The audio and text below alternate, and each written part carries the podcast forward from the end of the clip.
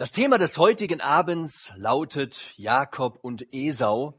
Und ich habe das mal unterschrieben mit in der Schule Gottes. Was will Gott uns mitteilen mit dieser Erzählung, mit der wir uns heute beschäftigen sollen, wollen? Was sollen wir bei dem lernen, was er uns hier sagt? Gott stellt uns in 1. Mose 27, wo das Ganze steht, eine Familie vor, aus der der Stammvater seines Volkes Israel hervorgeht. Und anhand dieser Familie zeigt Gott uns, auf welcher Grundlage er Menschen erwählt, nämlich aus Gnade.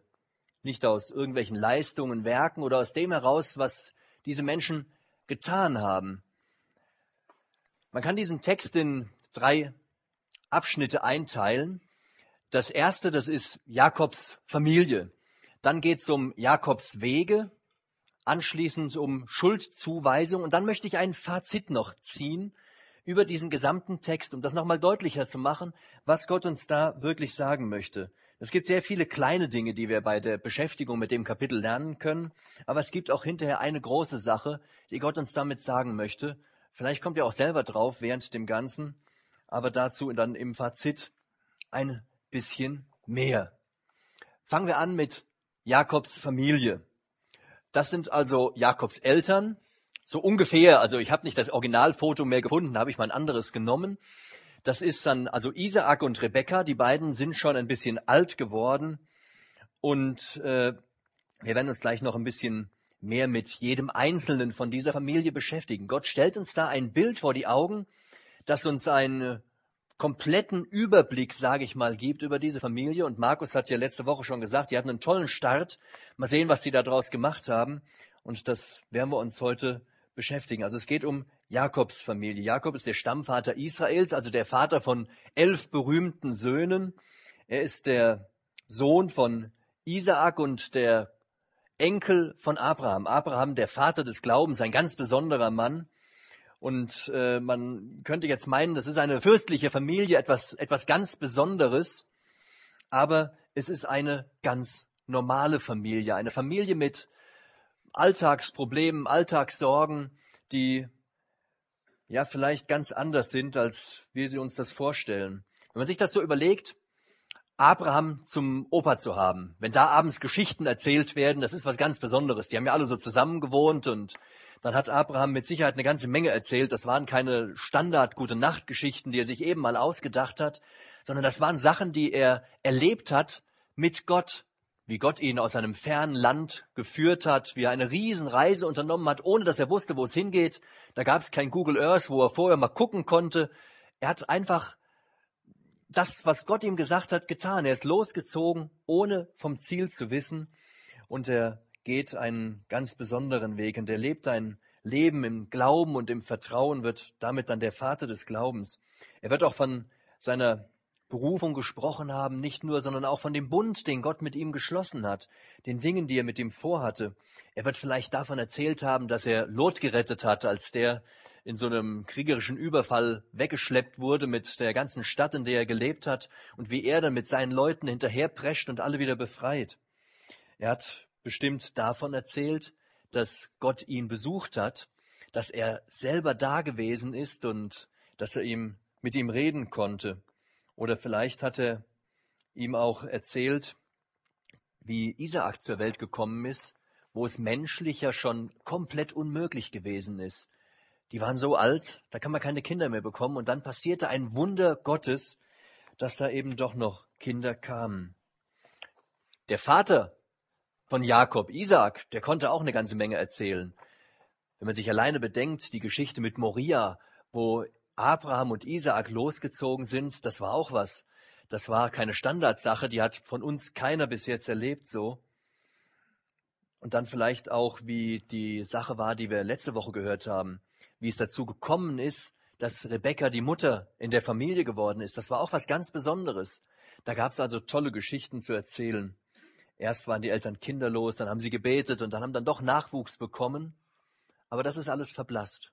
Irgendwo gehört das ziemlich der Vergangenheit an. Es ist keine perfekte Familie mehr. Die Familie ist gespalten, man spricht wenig oder auch gar nicht mehr so richtig miteinander. Die Geschichten über Gott sind alle schon erzählt und will keiner mehr hören. Er ist recht nicht Esau, Jakobs Bruder. Der geht so seine eigenen Wege und die Eltern sind auch sehr besorgt darüber, was er so macht. Die Gegenwart hat diese Familie eingeholt und sie ist zu einer Standardfamilie, einer ganz normalen Familie geworden. Esaus Lebenswandel passt den Eltern nicht, das hat man öfter, da gibt's Streit. Äh, der macht alles anders, als die Eltern das wollen und äh, die Mutter, die rauft sich die Haare. Der Vater findet sich dann irgendwann damit ab, weil der Sohnemann, der jagt halt gerne und der Vater isst auch gerne das, was der Sohn erjagt und man kann sich dann auf der Ebene vielleicht noch so ein bisschen einigen.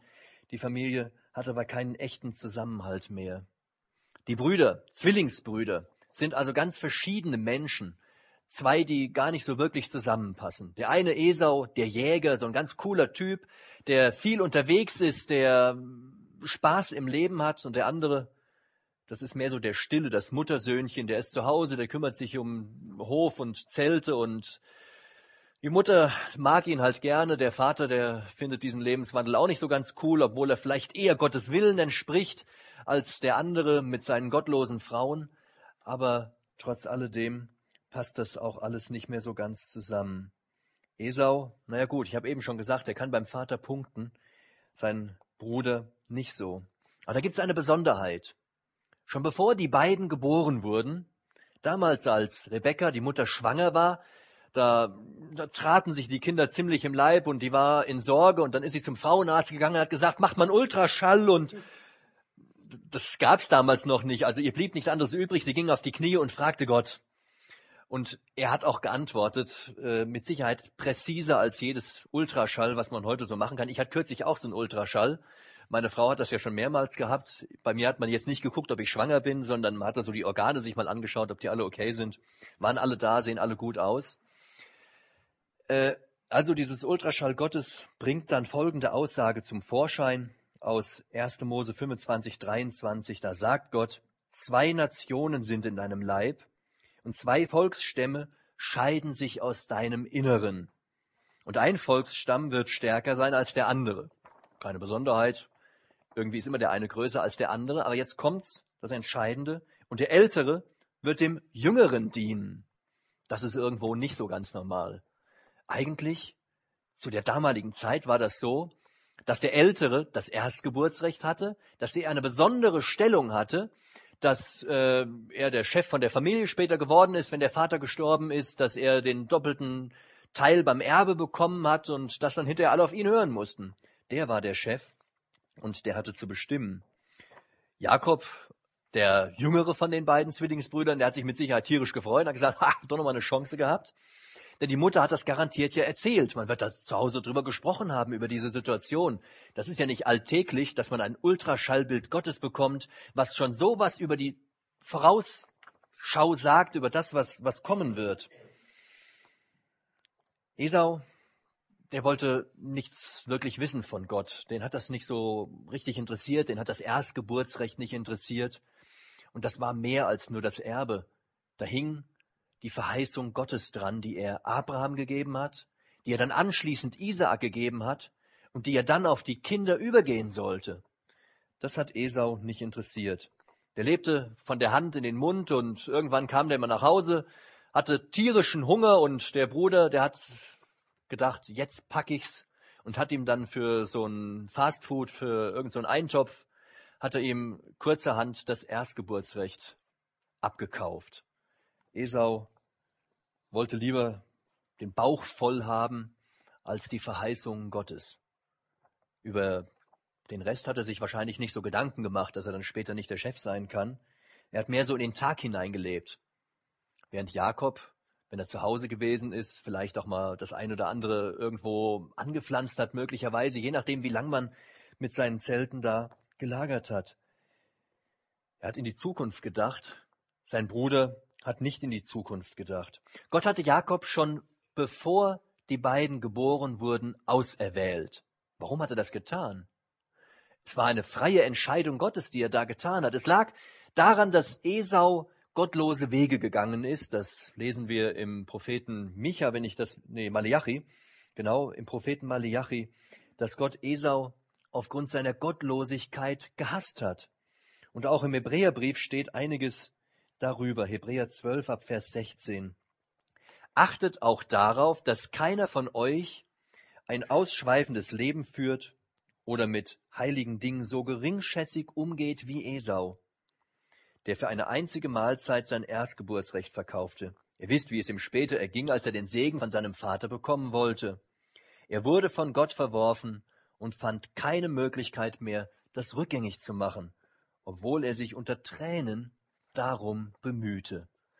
Ein Teil dessen, was ich gerade gelesen habe, kommt gleich in unserem Abschnitt in 1. Mose 27.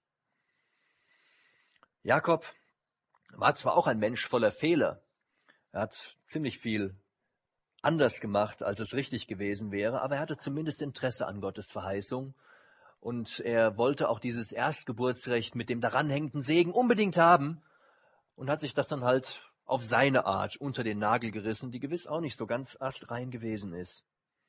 Dass er ausgewählt wurde von Gott, dass Gott ihm Erbarmen gezeigt hat, das war freie Gnade. Verdient hat der Kerl das nicht. Das lag nicht daran, weil es so ein toller Hecht war, sondern einfach nur, weil Gott das wollte. Also aus dieser seltsamen, zerrüttelten Familie stammt Jakob, dieser ganz besondere Mensch. Das ist irgendwo mutmachend, dass Gott ihn erwählt hat, obwohl er niemand Besonderes gewesen ist. Ich lese mal die ersten vier Verse von 1. Mose 27 vor. Aus der NEU, also wer hier mitliest und findet das da ein bisschen anders. Ich habe eine etwas modernere Übersetzung gewählt. Isaak war alt geworden. Er konnte nicht mehr sehen. Da rief er eines Tages seinen älteren Sohn Esau zu sich und sagte, mein Sohn. Ja, hier bin ich, erwiderte dieser. Bin alt geworden und ich weiß nicht, wie lange ich noch lebe. Nimm dein Jagdzeug, deinen Köcher und deinen Bogen und jage ein Stück Wild für mich. Und dann mach mir ein Leckerbissen, so wie ich das lieb hab. Und dann bring mir das zum Essen und Anschließend werde ich dich segnen. Isaak war noch nicht wirklich alt, aber er fühlte sich zumindest sehr alt. Wenn ich jetzt sage, er war irgendwo so zwischen 100 und 160, sagt ihr, der war steinalt. Aber für die damalige Zeit ging es eigentlich noch so und er hat auch nach dieser Begebenheit noch mindestens 20 Jahre gelebt. Aber er fühlte sich zumindest ganz schön schlecht. Er hatte das Gefühl, es geht bergab mit ihm. Er konnte nicht mehr richtig sehen. Er konnte auch nicht mehr so richtig fühlen. Er hat äh, ja Probleme gehabt. Er musste liegen. Er musste sich dann später aufrichten zum Essen. Und irgendwo sah er ziemlich in der nahen Zukunft seinen Tod vor sich. Vielleicht war er ein bisschen wehleidig und äh, wollte gar nicht mehr so richtig in seiner Situation weiterleben und hat sich den Tod herbeigewünscht. Keine Ahnung. Es war ein alter Mann. Er hat in seinem Leben zwar auch Fehler gemacht, aber in der Vergangenheit, da waren auch wirklich tolle Zeiten. Er hatte an Gott geglaubt, er hat ihm vertraut, er hat ihn um Rat gefragt, ihn angebetet, mit seinem Vater auf einmalige Weise erlebt. Aber jetzt, wo er meinte, an der Schwelle zum Tod zu stehen, da beschäftigt ihn das alles gar nicht mehr. Gerade wo es so richtig dreckig geht, in dieser Situation, da denkt er nur noch an eines, einmal noch richtig essen und dann sterben. Ist eigentlich erschreckend, wenn man solche Erfahrungen mit Gott gemacht hat. Ich weiß nicht, wie es euch geht, mir geht es auch manchmal nicht ganz so gut. Ich glaube, so Zeiten hat jeder. An was denkt man dann? An Gott oder vielleicht auch an irgendwas anderes noch einmal und dann, dann ist es vorbei. Das Einzige, was Isaak interessierte, war also er selbst. Das ganze Reden eben, da kam nur drin vor, ich, ich, mich, mir. Er hat sich irgendwo nur noch um sich gedreht. Und dann will er den älteren Sohn segnen, obwohl Gott das ganz anders gesagt hatte. Wo war Gott geblieben? Im Alter hatte er ihn irgendwie so komplett zur Seite geschoben. Da war nichts mehr von übrig, da war kein lebendiger Glaube mehr.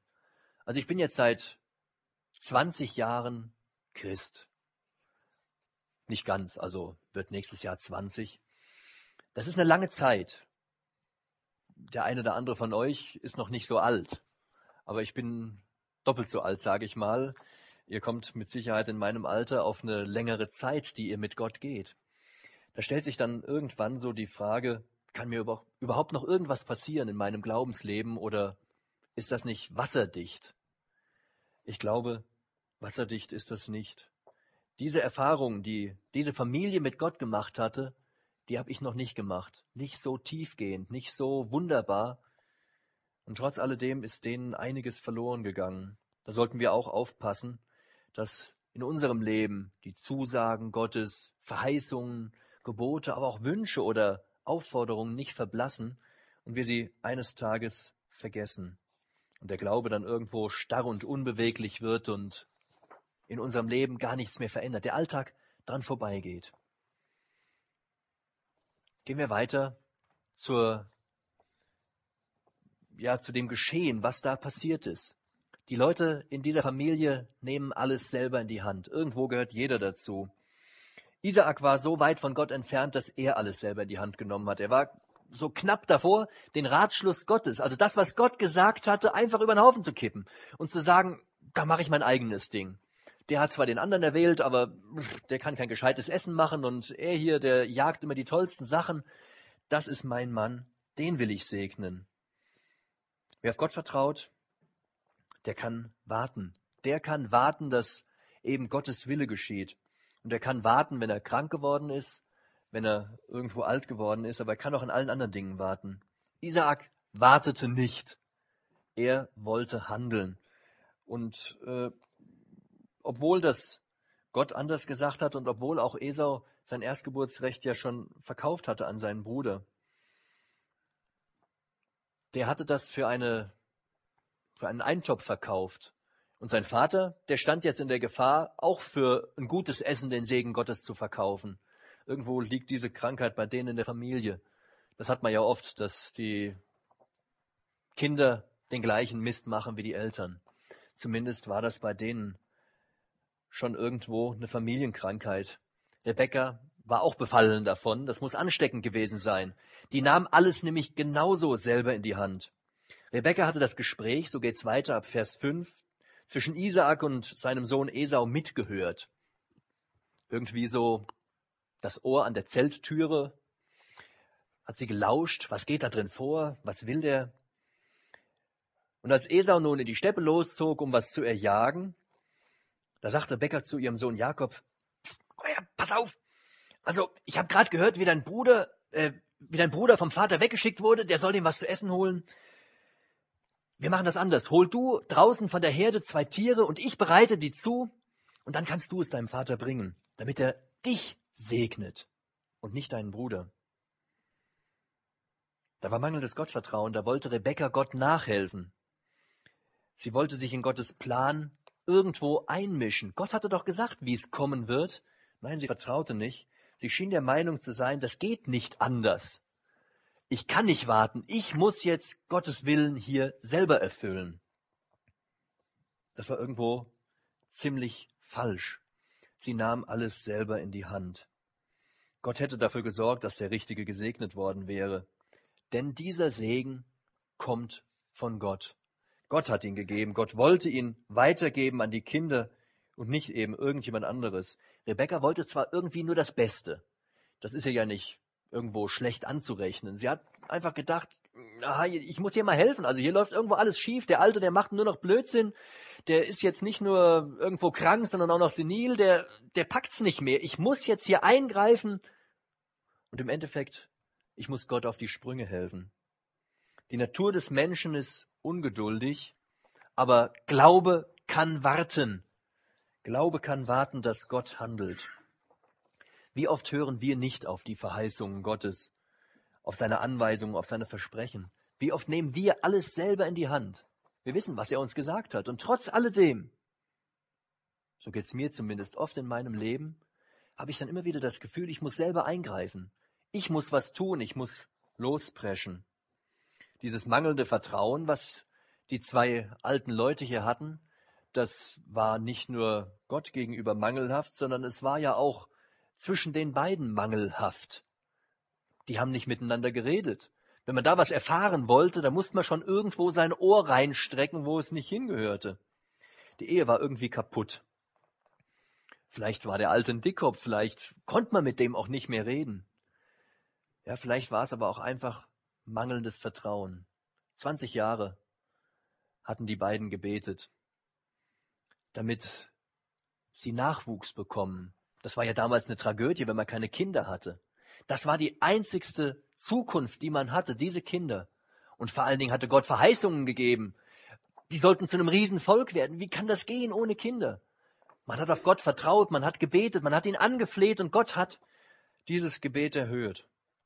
Und jetzt ist die Beziehung tot, man redet nicht mehr miteinander. Das ist vorbei. Die Ehe, so sagt die Bibel, das ist ein Bild der Beziehung zwischen Gott und den Menschen. Und auch diese Beziehung ist tot, wenn man nicht mehr miteinander redet. Glaube kann warten. Er kann warten, dass Gott handelt. Das ist die ganz wichtige Aussage hier. Er kann warten in allen Dingen. Und er kann auch in sexuellen Dingen warten, bis die Zeit gekommen ist. Glaube kann in allen Dingen warten. Und die beiden hier, die haben nicht mehr gewartet. Und die Kinder, sie haben auch nicht gewartet. Hier hat kein Mensch mehr gewartet. Alle haben gemacht, was sie wollten. Kommen wir zu Jakobs Wegen, zu dem, was Jakob dann getan hat. Das Ganze geht weiter in Vers 11. Da kommen dem Jakob erstmal so ein paar Zweifel über das, was die Mutter vorgeschlagen hat. Aber Esau ist doch überall behaart und ich habe eine glatte Haut, erwiderte Jakob seiner Mutter. Vielleicht betastet mich mein Vater und dann stehe ich als Betrüger vor ihm da und dann kriege ich keinen Segen, sondern nur noch einen Fluch. Doch seine Mutter erwiderte, also wenn es so weit kommt, den Fluch nehme ich auf mich, mein Sohn. Tu du nur, was ich dir gesagt habe. Und dann ging Jakob raus. Er holte die Böckchen, brachte sie seiner Mutter, die machte ein Leckerbissen draus, wie der Vater ihn mochte. Dann nahm sie noch die Kleider von Esau, zog sie ihrem Sohn an, nahm Felle von den Ziegenböckchen, umwickelte die Handgelenke und den Hals, gab dem Sohn das Essen in die Hand, Fleisch und Brot, das sie frisch gebacken hatte, und schob ihn dann in Richtung ihres alten Manns. Angst vor Fehlern oder nur Angst vor den direkten Konsequenzen? Jakob macht sich überhaupt keinen Kopf darum, dass das falsch sein könnte. Das Einzige, was ihn beschäftigt, das ist die Frage, wenn das mein Vater rauskriegt, dann ist es vorbei. Der prügelt mich nach draußen, obwohl der gar nicht, gar nicht mehr sich bewegen kann. Wie man so sagt, der dreht sich im Grabe um. Da kriege ich höchstens noch einen Fluch ab, aber keinen Segen mehr. Jakob hat sich hier aber verführen lassen und hat diesen Betrug dann ohne weitere Überlegungen angenommen. Er hatte nur Angst vor den kurzfristigen Konsequenzen, die Fehler. Das war ihm ziemlich egal. Wie geht uns das? Haben wir auch Angst vor den Konsequenzen oder haben wir nur Angst Falsch. Haben wir nur Angst vor den kurzfristigen Konsequenzen oder, oder haben wir Angst davor, einen Fehler zu machen? Ich habe da mal in der Zeitung, Willi Witzig ist das, einen Bilderwitz gesehen, den fand ich einfach nur klasse und habe den dann irgendwann, ich glaube, abfotografiert oder sowas. Und als ich mich hier vorbereitet habe, habe ich mich dran erinnert und fand ihn auf meinem Rechner auch wieder. Da stehen also die mit dem LKW vor der Tunneleinfahrt und da sagt der eine, Mist, auf dem Schild steht 2,80 Meter aber wir sind doch drei Meter hoch. Und der andere denkt überhaupt nicht über den Fehler nach, über das Problem, was da kommen kann, und antwortet darauf, mach doch nichts. Oder siehst du hier irgendwo einen Polizisten? Da geht es nur um, ja, den Augenblick, aber nicht um die Folgen, die daraus entstehen können. Wie führen wir unser Leben? Ist uns auch nur die nahe Zukunft wichtig oder denken wir über die Konsequenzen nach, die unser Handeln haben wird? Also das kann man sich ja lebhaft vorstellen, dass das irgendwo ein Blechschaden wird. Gott sieht uns immer. Er ist immer da. Nicht nur die Eltern, Freunde oder vielleicht der Chef oder die Lehrer. Gott sieht alles, was wir tun. Also weder Rebekka noch Jakob haben sich irgendwo Gedanken über diese ganze Sache gemacht. Sie dachten nicht drüber nach, dass der Schwindel auffliegen könnte. Was passiert, wenn der Vater das jetzt rauskriegt? Aber dass er es rauskriegt. Und dass das ein riesen Donnerwetter gibt und dass der Bruder das rauskriegt und dass es dann ein noch größeres Donnerwetter gibt, darüber haben sie schon nicht mehr nachgedacht. Nur einen einzigen Schritt und keinen Zentimeter weiter. Glauben wir, unser Handeln hätte keine Konsequenzen? Es war, auch wenn die Mutter gesagt hat, ich nehme das auf mich. Also wenn es da irgendwo Ärger gibt, ich nehme das schon auf mich. War es Jakobs eigene Entscheidung und er hatte diesen Ärger selber zu tragen. Er hat sich entschieden, mit Hinterlist seinen Vater zu betrügen. Und dafür muss er natürlich auch selber gerade stehen, egal was die Mutter sagt.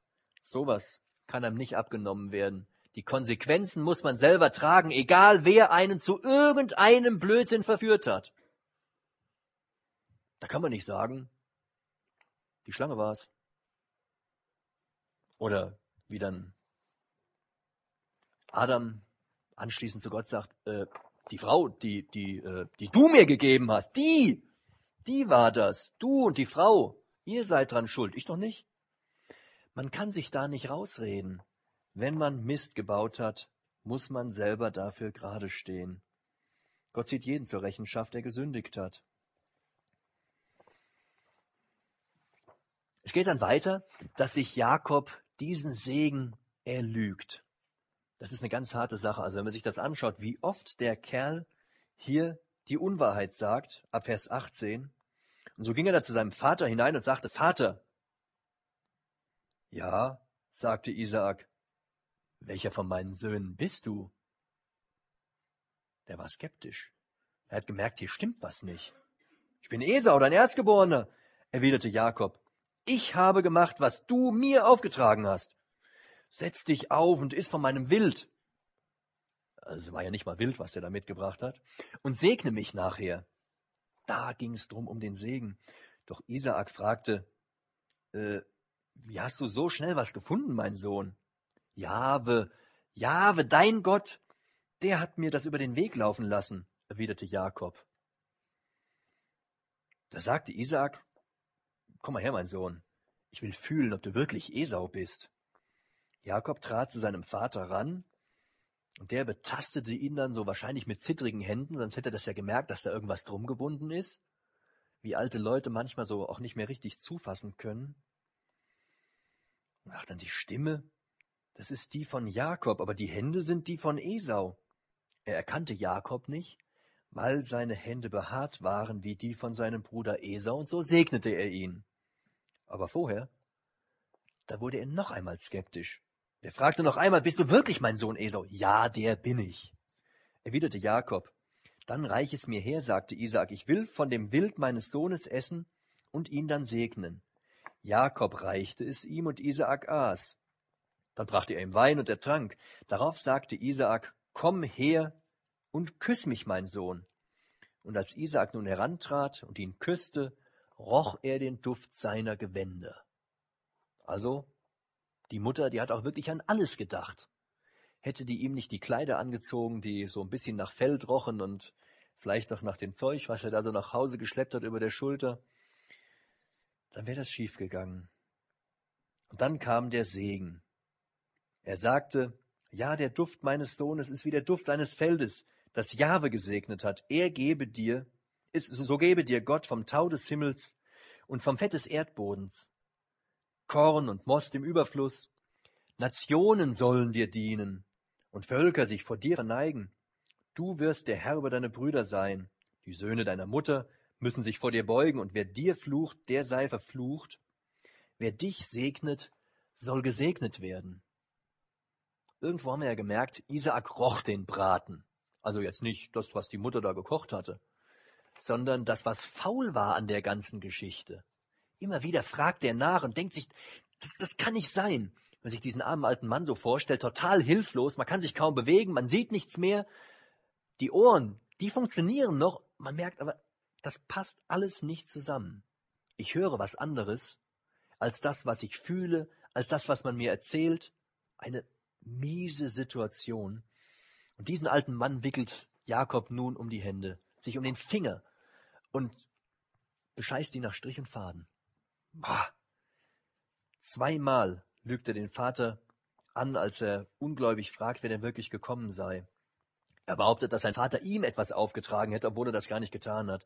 Er lügt sogar, indem er Gottes Namen missbraucht. Dann täuscht er einen falschen Körper vor, belügt die zitternden Hände von dem Vater, anschließend auch noch die Nase. Da ist wirklich an alles gedacht. Und dann noch mit einem Kuss.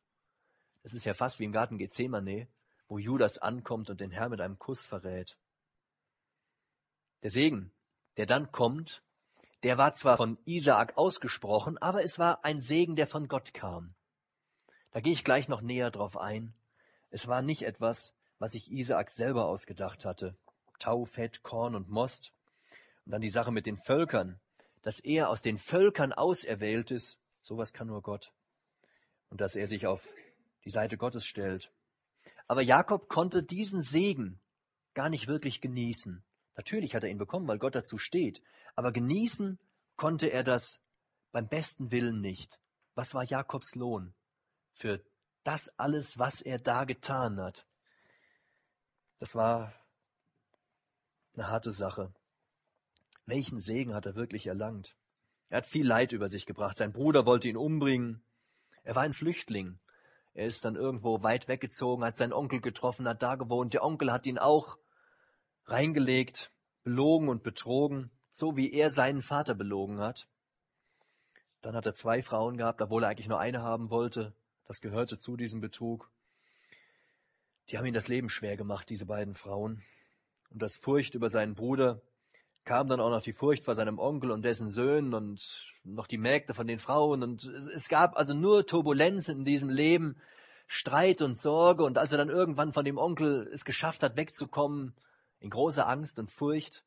Da fiel ihm dann plötzlich ein, dass er ja wieder zurück zu Esau muss und dass der ihm entgegenkommt, war auch wieder nur Not. Und dann kamen sie bei Sichem vorbei, da haben die Söhne fast einen Krieg angestellt.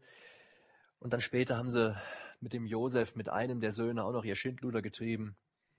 Junge, Junge, das war nicht einfach. Aber man erntet, was man sät.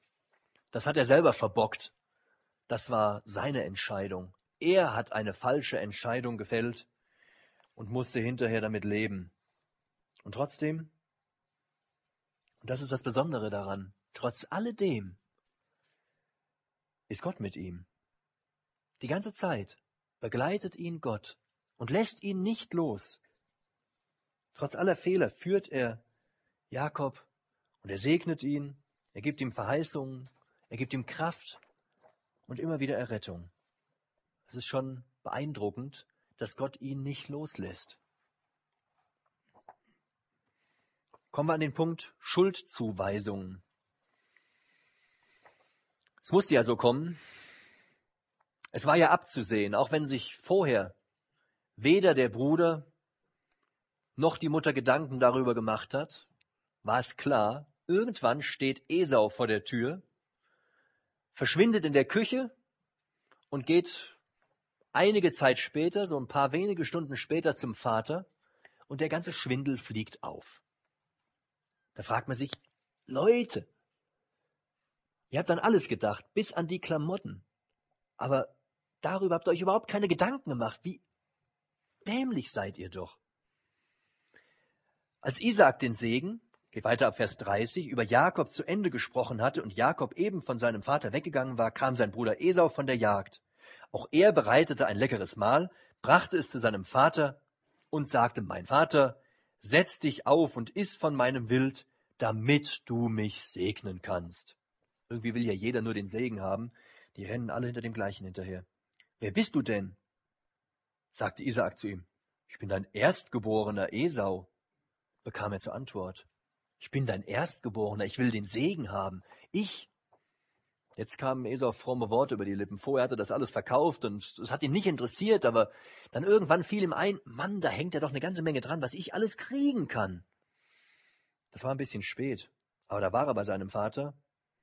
Er war dem Vater gehorsam, er ein Gottloser. Jakob, das war einer, der seinen Weg schon irgendwo mit Gott gegangen ist. Der war gar nicht gehorsam. Er hat alles falsch gemacht. Esau kam, als sein Vater ihn gerufen hat und hat sofort geschaut, dass er das erfüllen kann, was sein Vater da wollte. Er hat ja auch eine Erwartung gehabt. Er hat erwartet, dass er was bekommt für das, was er da tut. Im Grunde genommen war Esau nicht anders als der Rest der Familie. Jeder nur auf sich bedacht, alle haben versucht, ihren Vorteil zu bekommen. Das war dieser Punkt. Esau kommt zurück. Dann kommt der nächste Punkt. Isaak erschreckt. Ist ja klar, dass der erschreckt. Der alte Mann, jetzt hätte es ihm wahrscheinlich wirklich fast das Leben gekostet. Jetzt wäre der Moment fast so weit gewesen, dass er am Herzinfarkt stirbt. Der erschrak Isaak sehr und begann heftig zu zittern. Wer war denn dann der, der das Wild gejagt und mir gebracht hat, bevor du kamst? Ich habe ihn gesegnet. Und er wird auch gesegnet bleiben. Das lässt sich nicht mehr rückgängig machen. Das ist ein Segen Gottes. Isaak erschrak, als ihm klar wurde, was er da getan hat, was er angestellt hatte. Was war er vielleicht ein schlechtes Vorbild gewesen? Er hatte gegen Gott handeln wollen. Und seine eigenen Lügen, die hatten ihn jetzt eingeholt. Das war irgendwo eine Familie der Lügner. Er hatte auch gelogen. Eine ganze Zeit vorher. Da kam eine Hungersnot übers Land. Gott hat ihm gesagt, ich pass auf dich auf, bleib du hier, geh nicht weg.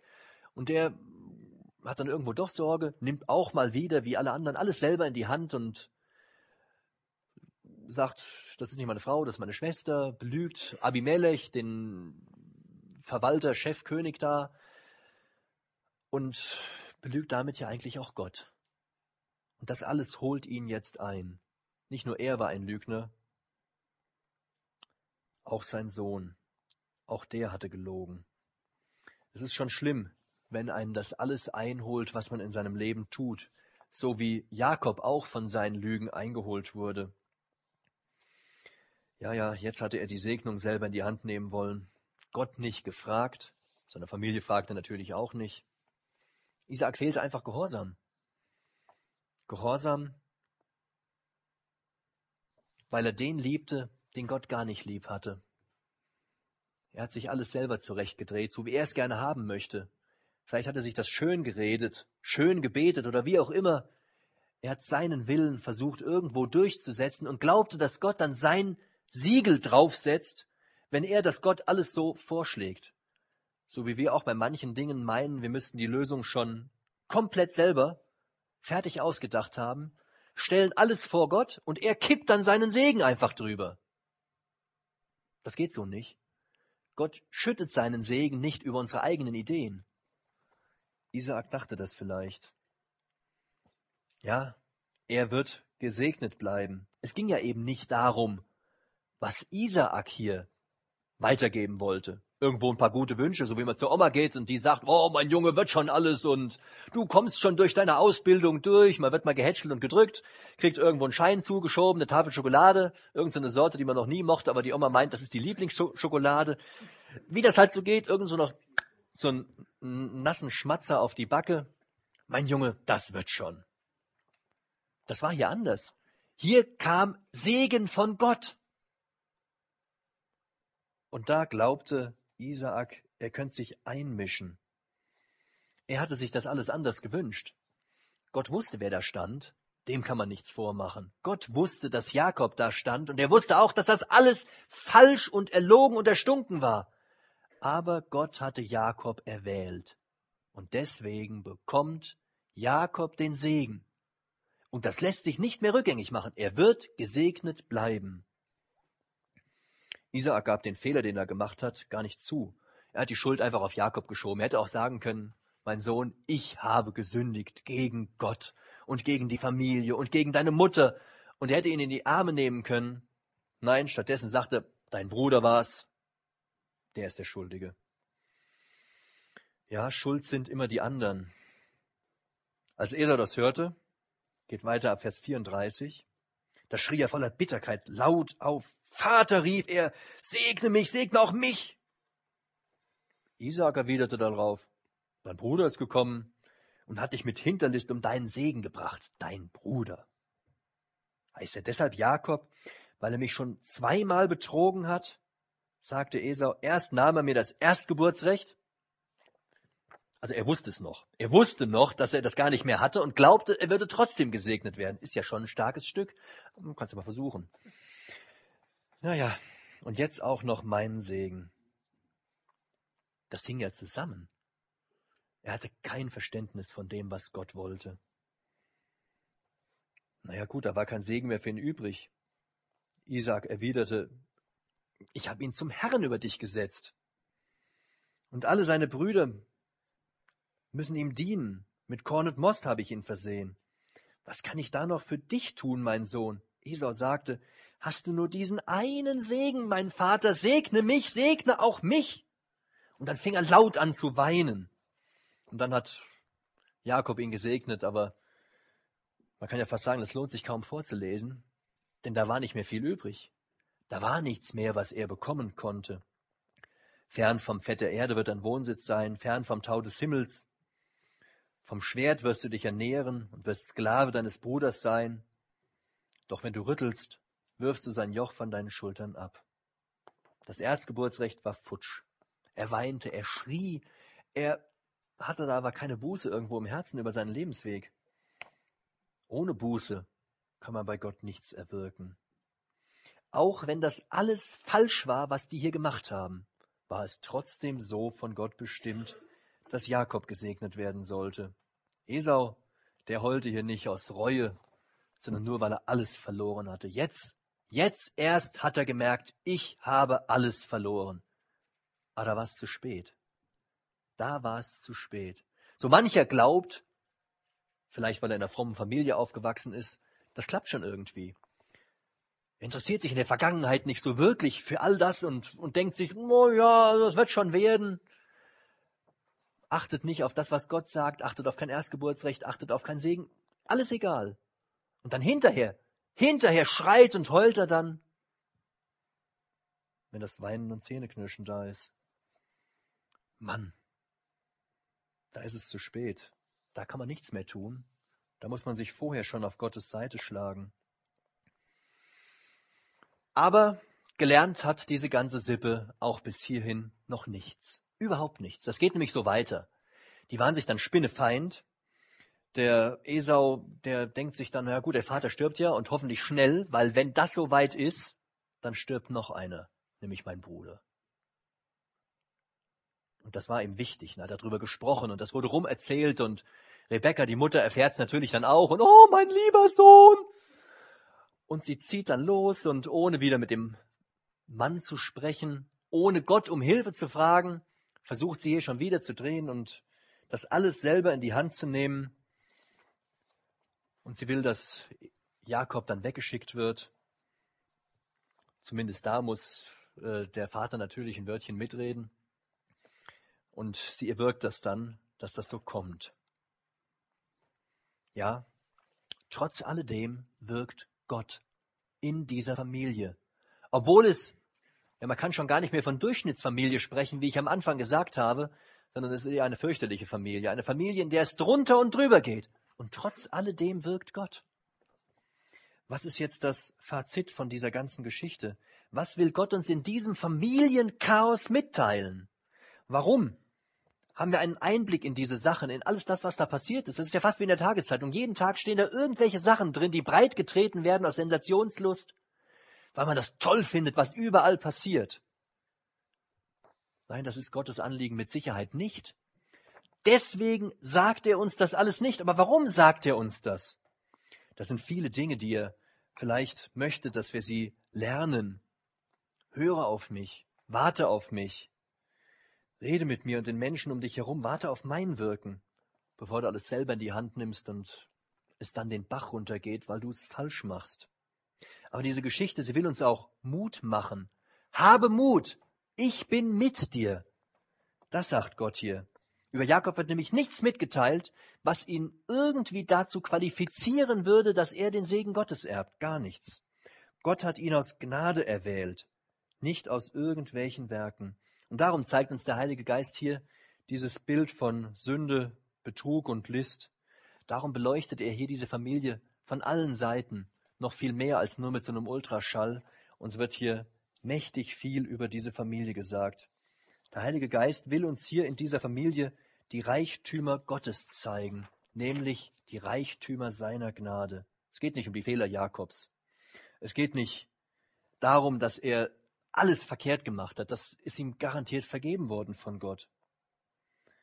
Es geht darum, dass bei Jakob und seiner Familie Gottes Gnade ganz besonders hell strahlt. Wie oft haben wir das in unserem Leben, dass wir mutlos werden, wenn wir sehen, wie die Menschen um uns herum geliebt werden, angenommen sind, so wie Esau bei seinem Vater irgendwo gut ankam. Sie sind cooler, sie sind besser, sie können mehr, der Lehrer kann sie gut leiden, die Clique auch. Vielleicht haben die bessere Zukunftsaussichten wegen super Noten. In meiner Grundschulklasse, da gehörte ich auch so nicht unbedingt zur Clique, sondern eher so zu den anderen, zu denen, die gehänselt wurden. An die Zeit denke ich nicht so gerne zurück. Das ist irgendwo mies, wenn man draußen steht. Das ist keine schöne Zeit, wenn man merkt, man gehört nicht dazu.